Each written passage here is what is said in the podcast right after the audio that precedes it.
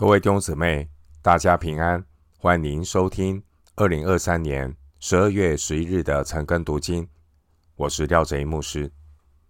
今天经文查考的内容是《箴言》二十三章一到十六节，《箴言》二十三章一到十六节内容是《箴言》的七条忠固。首先，我们来看《箴言》二十三章。一到三节，你若与官长坐席，要留意在你面前的是谁。你若是贪食的，就当拿刀放在喉咙上，不可贪恋他的美食，因为是哄人的食物。箴言从二十二章二十二节到二十三章十一节，内容有十条忠告。原文每一条忠告都有。不可和不这样的字眼，都是属于警戒的忠告。二十三章一到三节是延续二十二章十九节下来的第七条忠告。经文第一节说：“你若与官长坐席，要留意在你面前的是谁。”这是指不要因为受到人的重视就沾沾自喜。一定要守住自己的身份，守住自己的分寸。第二节的拿刀放在喉咙上，这是比喻要控制自己的食欲。第三节哄人的食物，这是指官长安排的宴席，并非单纯是给人吃，也可能是为了测试属下的品格，所以作者提醒。应当要谨慎。在上有权柄的人，最不能够容忍的就是人的傲慢；而居高位的人，最不能容忍的就是别人的自高。箴言二十二章十九节说：“我今日以此特特指教你，不要使你倚靠耶和华。”说明这些忠固的目的，乃是要提醒。我们要谦卑，倚靠耶和华，不要自高自大，得意忘形。敬畏神的人，待人处事要不卑不亢，如同哥罗西书三章二十二到二十三节所说的：存心诚实敬畏主，无论做什么，都要从心里做，像是给主做的，不是给人做的。弟兄姊妹。箴言教导我们：如果我们的职位在别人之上，就应当留意要有尊重的态度。即便是对待卑微的人，也要把他当人一般的尊重。箴言十七章第五节说：“戏笑穷人的是入莫造他的主。”另一方面，即使我们的职位是在别人之下，也不要自卑自贬。我们虽然地位不如别人，但我们是属神的儿女，要看自己合乎中道，不卑不亢。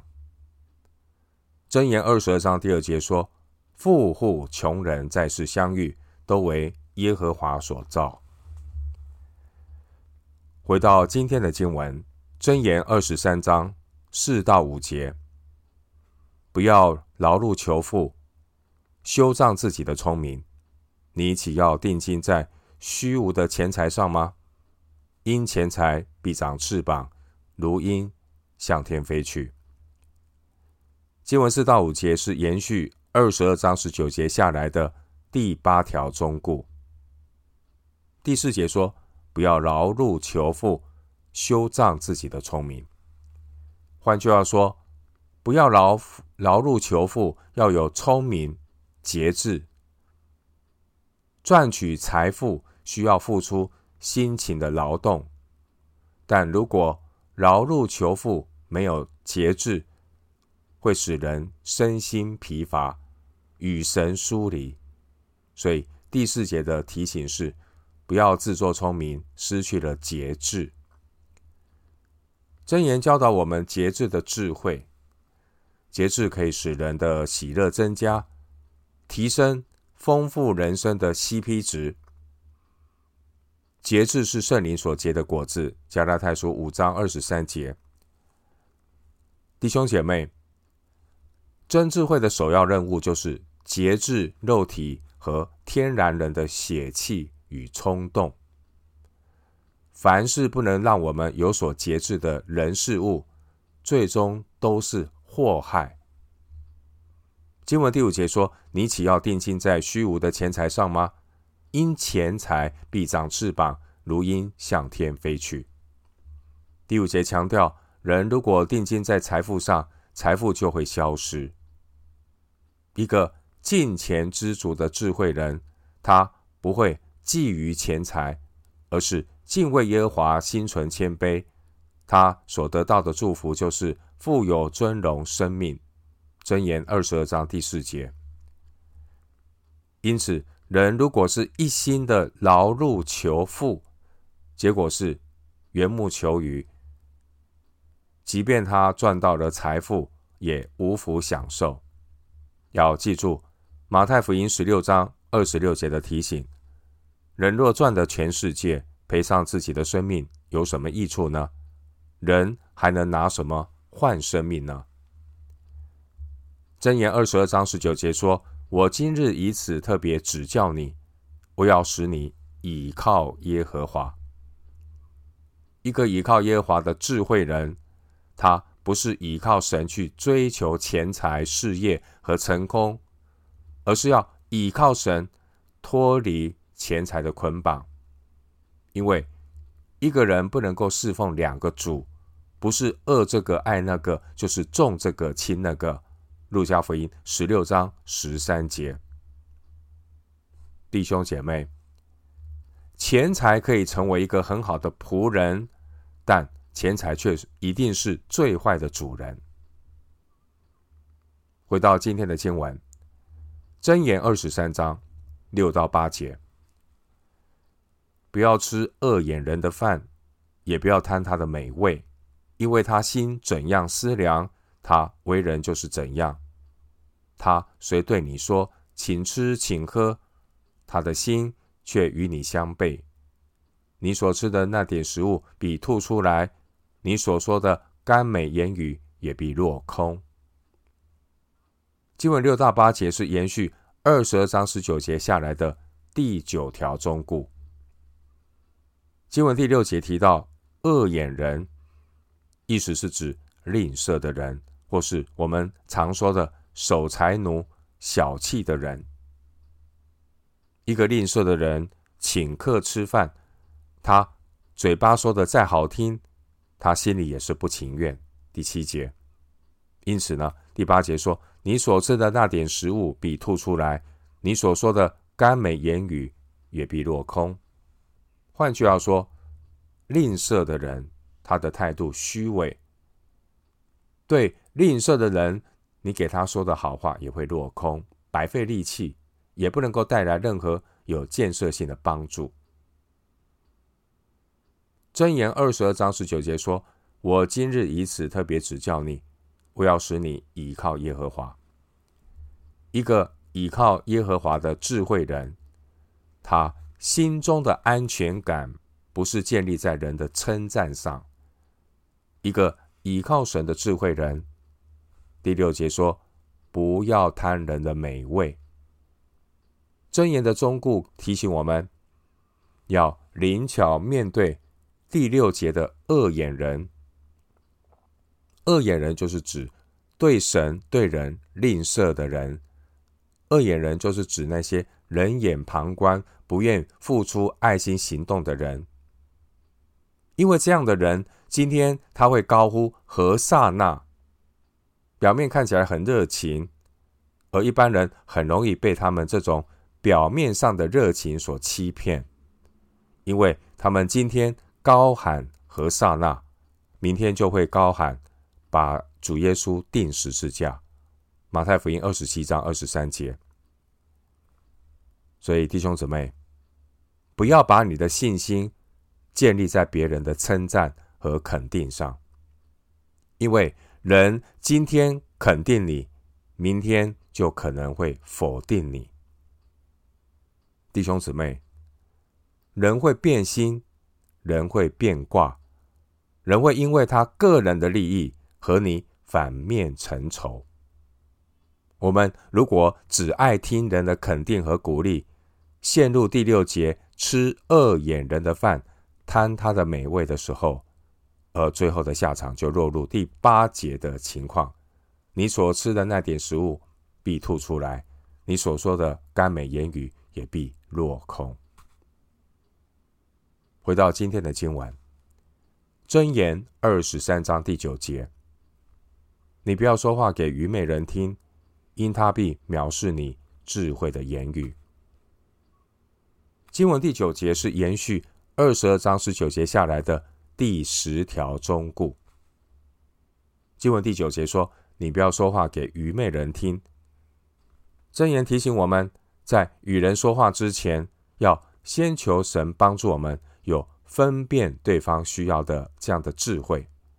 我们心中先要有一个属灵的评估，然后才能够说出合宜的话。不要过于不及，三思而后言。一个敬畏神的智慧人，上帝给他。参透人心的智慧，《哥林多前书》二章十五节。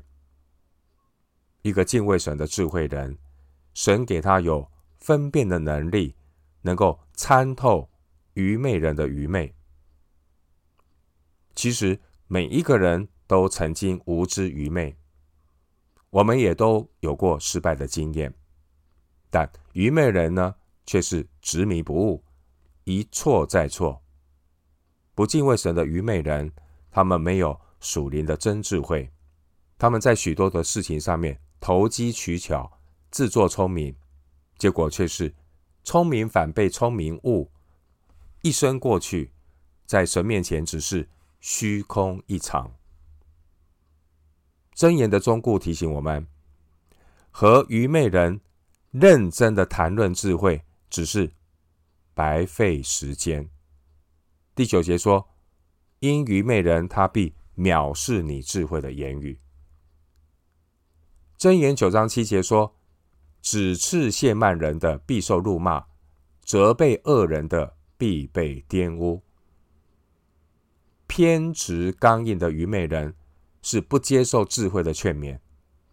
你指出他的问题，他还会向你发怒，吃力不讨好。箴言的中故事。和愚昧人争论智慧，就等于是在愚昧的泥坑里摔跤，最后呢，弄得双方一身泥。箴言二十六章第五节说：“只需要指出他的愚昧，免得他自以为有智慧。”主耶稣也说过：“不要把圣物给狗，也不要把你们的珍珠丢在猪前，恐怕他。”践踏的珍珠转过来咬你们。马太福音七章六节。箴言二十二章十九节说：“我今日以此特别指教你，我要使你依靠耶和华。”一个倚靠耶和华的智慧人，不会凭着自己一时的热心行义过分，最后弄得吃力不讨好。敬畏神的智慧人。凡事都顺从圣灵的引导，包括向人传福音。提摩太后书四章二节说：“务要传道，无论得时不得时，总要专心。”经文的意思并不是说我们不分对象、不看场合、不讲时机。我们需要圣灵的引导。对于那些还没有被圣灵开启的人，保持一般性的互动就可以，但我们却需要多一点的为那些心灵仍然蒙蔽的人祷告，在彼此的互动中，恳求圣灵赐下合适的言语。基督徒传福音不是依靠势力，依靠口才，也不是依靠人的小聪明，乃是依靠神的灵，方能成事。敬畏神的智慧人，他的智慧就是要凡事查验，不要卖弄小聪明。敬畏神的智慧人也要凡事谨慎节制，不要行义过分。传道书七章十六节，不能节制的运用智慧，也是一种愚昧。英国前首相丘吉尔曾经说过：“如果你像每一只吠叫的狗都停下来扔石头，你将永远无法抵达目的地。”回到今天的经文，箴言二十三章十到十一节：不可挪移古时的地界，也不可侵入孤儿的田地，因他们的救赎主大有能力，他必向你为他们辩屈。经文十到十一节是延续二十二章十九节下来的第十一条忠告。箴言二十二章二十八节说到，不可挪移神粮给自己产业的地界，也不可挪移邻舍的地界。参考生命记十九章十四节。经文第十节提到挪移古时的地界，这和第十节。侵入孤儿的田地一样，都是指挪移邻舍的地界，侵害到别人的产业。经文十一节提到救赎主，救赎主原文是指至亲的亲属，因此呢，十一节的救赎主，这是指有权赎回亲属产业的人。利未记二十五章二十五到二十八节。另外，十一节的救赎主也用来指施行拯救的神。诗篇十九篇十四节，以赛亚书四十一章十四节，耶利米书五十章三十四节。弟兄姊妹，神是我们的救赎主。神不只是我的救赎主，神也是别人的救赎主。神是我和别人为我们。变去的神，因此呢，一个依靠神的智慧人，他知道要行公义、好怜悯、存谦卑的心，与神同行。弥迦书弥迦书六章八节，耶和华神是每一个人的救赎主，他也是公义伸冤、为人辨屈的神。回到今天的经文，箴言二十三章十二到十四节。你要留心领受训诲，侧耳听从知识的言语，不可不管教孩童。你用杖打他，他必不至于死；你要用杖打他，就可以叫救他的灵魂免下阴间。箴言从二十三章十二节到二十四章第二节，这个段落的内容有八条忠告。在这个段落里面，原文的每一条忠告里都有“留心”的心，还有“听话”的听这样的字眼。经文十二到十四节是延续二十二章十九节下来的第十二条忠告。经文十二节说：“你要留心领受训诲，侧耳听从知识的言语。”箴言的作者劝勉年轻人要像自己一样，也成为一位有智慧可以去教导下一代的人。十二节的知识原文的意思是洞察力、智慧。经文十三节提到用杖打他，意思是要管教孩童。经文十三节说他必不至于死，这是指。适度的管教不会让孩子失了志气，反而能够救他的灵魂免下阴间。十四节，耶利米书十七章第九节说：“人心比万物都诡诈，坏到极处。孩子如果不管教，结局必然是灭亡，因为宠孩子的才是真正的残忍，一味的溺爱。”反而是害了孩子。十三章二十四节，一个倚靠神的智慧人，教养儿女，有安慰，有包容，但也有管教和提醒，不会放任孩子。但是，教养孩子要有智慧，不能够只是一味的责骂，也要适时的鼓励。一个倚靠神的智慧人，非常重要、非常重要的一件事情，就是要时常的为儿女祷告，并且不是只是为儿女祷告，让神来带领儿女，也要为自己祷告，求神赐下智慧。管教孩童，因为做父母的很容易血气的管教孩童，所以这很重要。不只是为儿女祷告，让他平安，也要为自己祷告，求神赐给我说话的智慧，求神赐给我不要有坏脾气来跟孩子互动，尽父母的本分。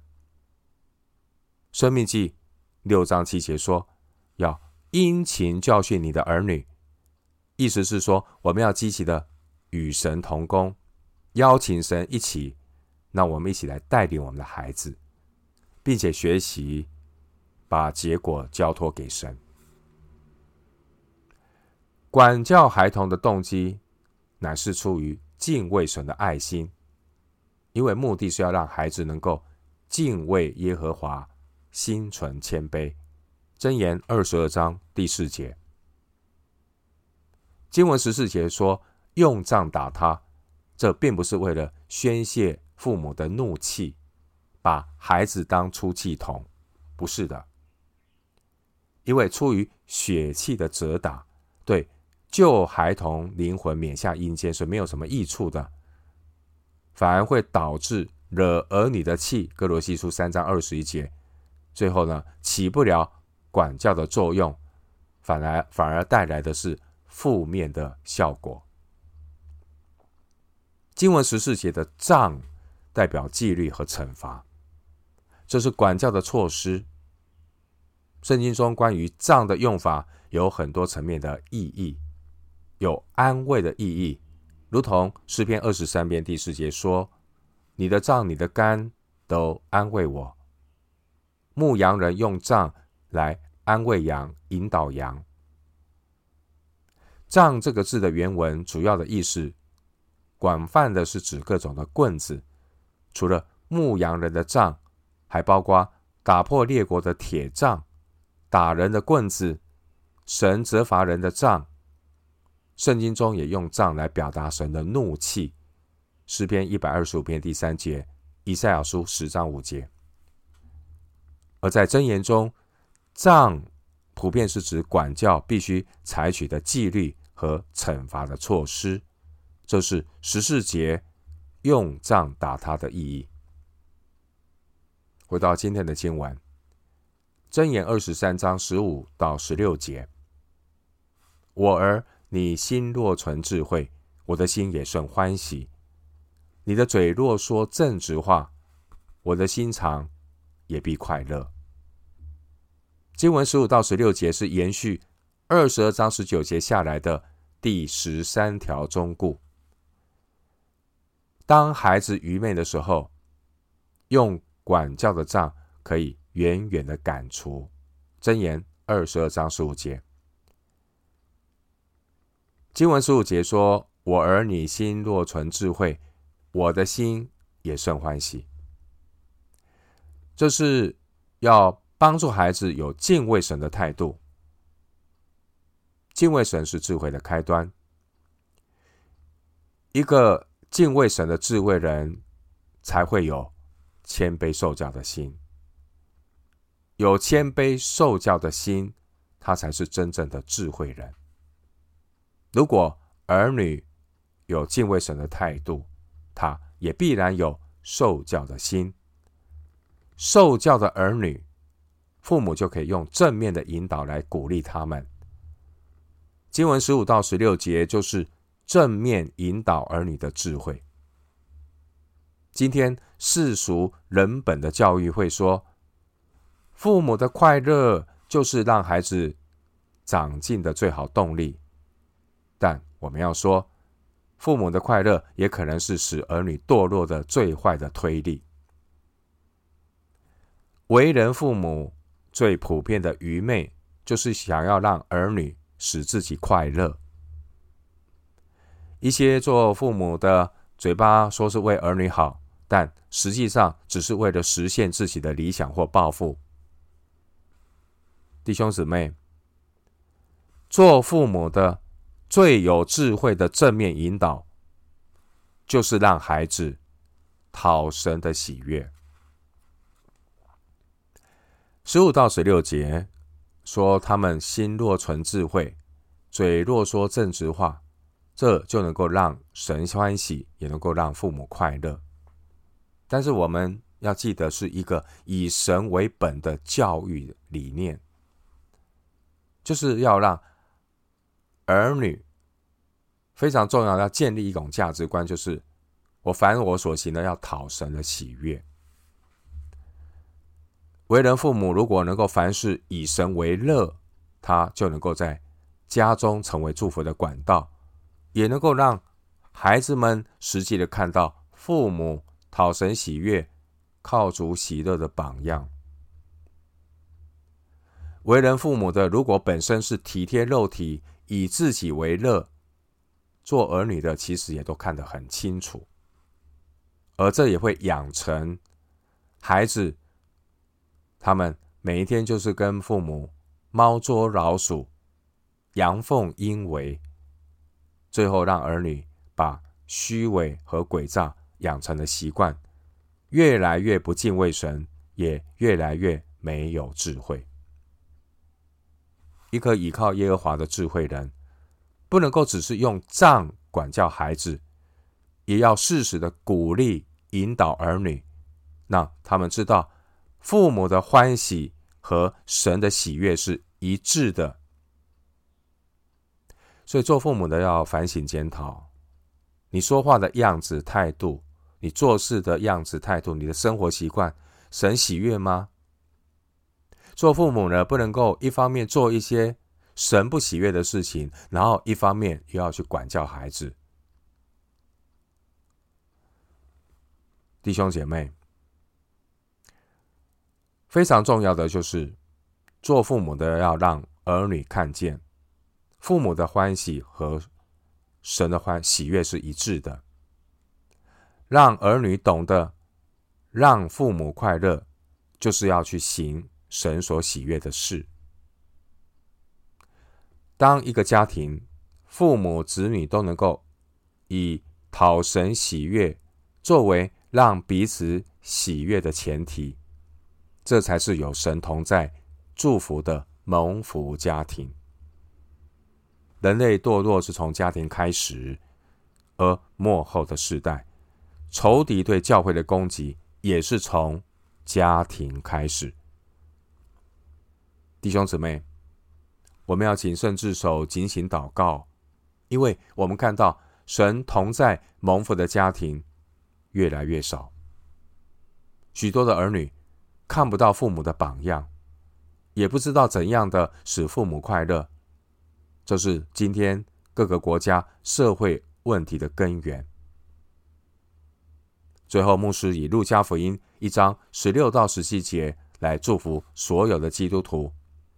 能成为末世为主收割庄稼、预备神合用器皿的门徒。路加福音一章十六到十七节，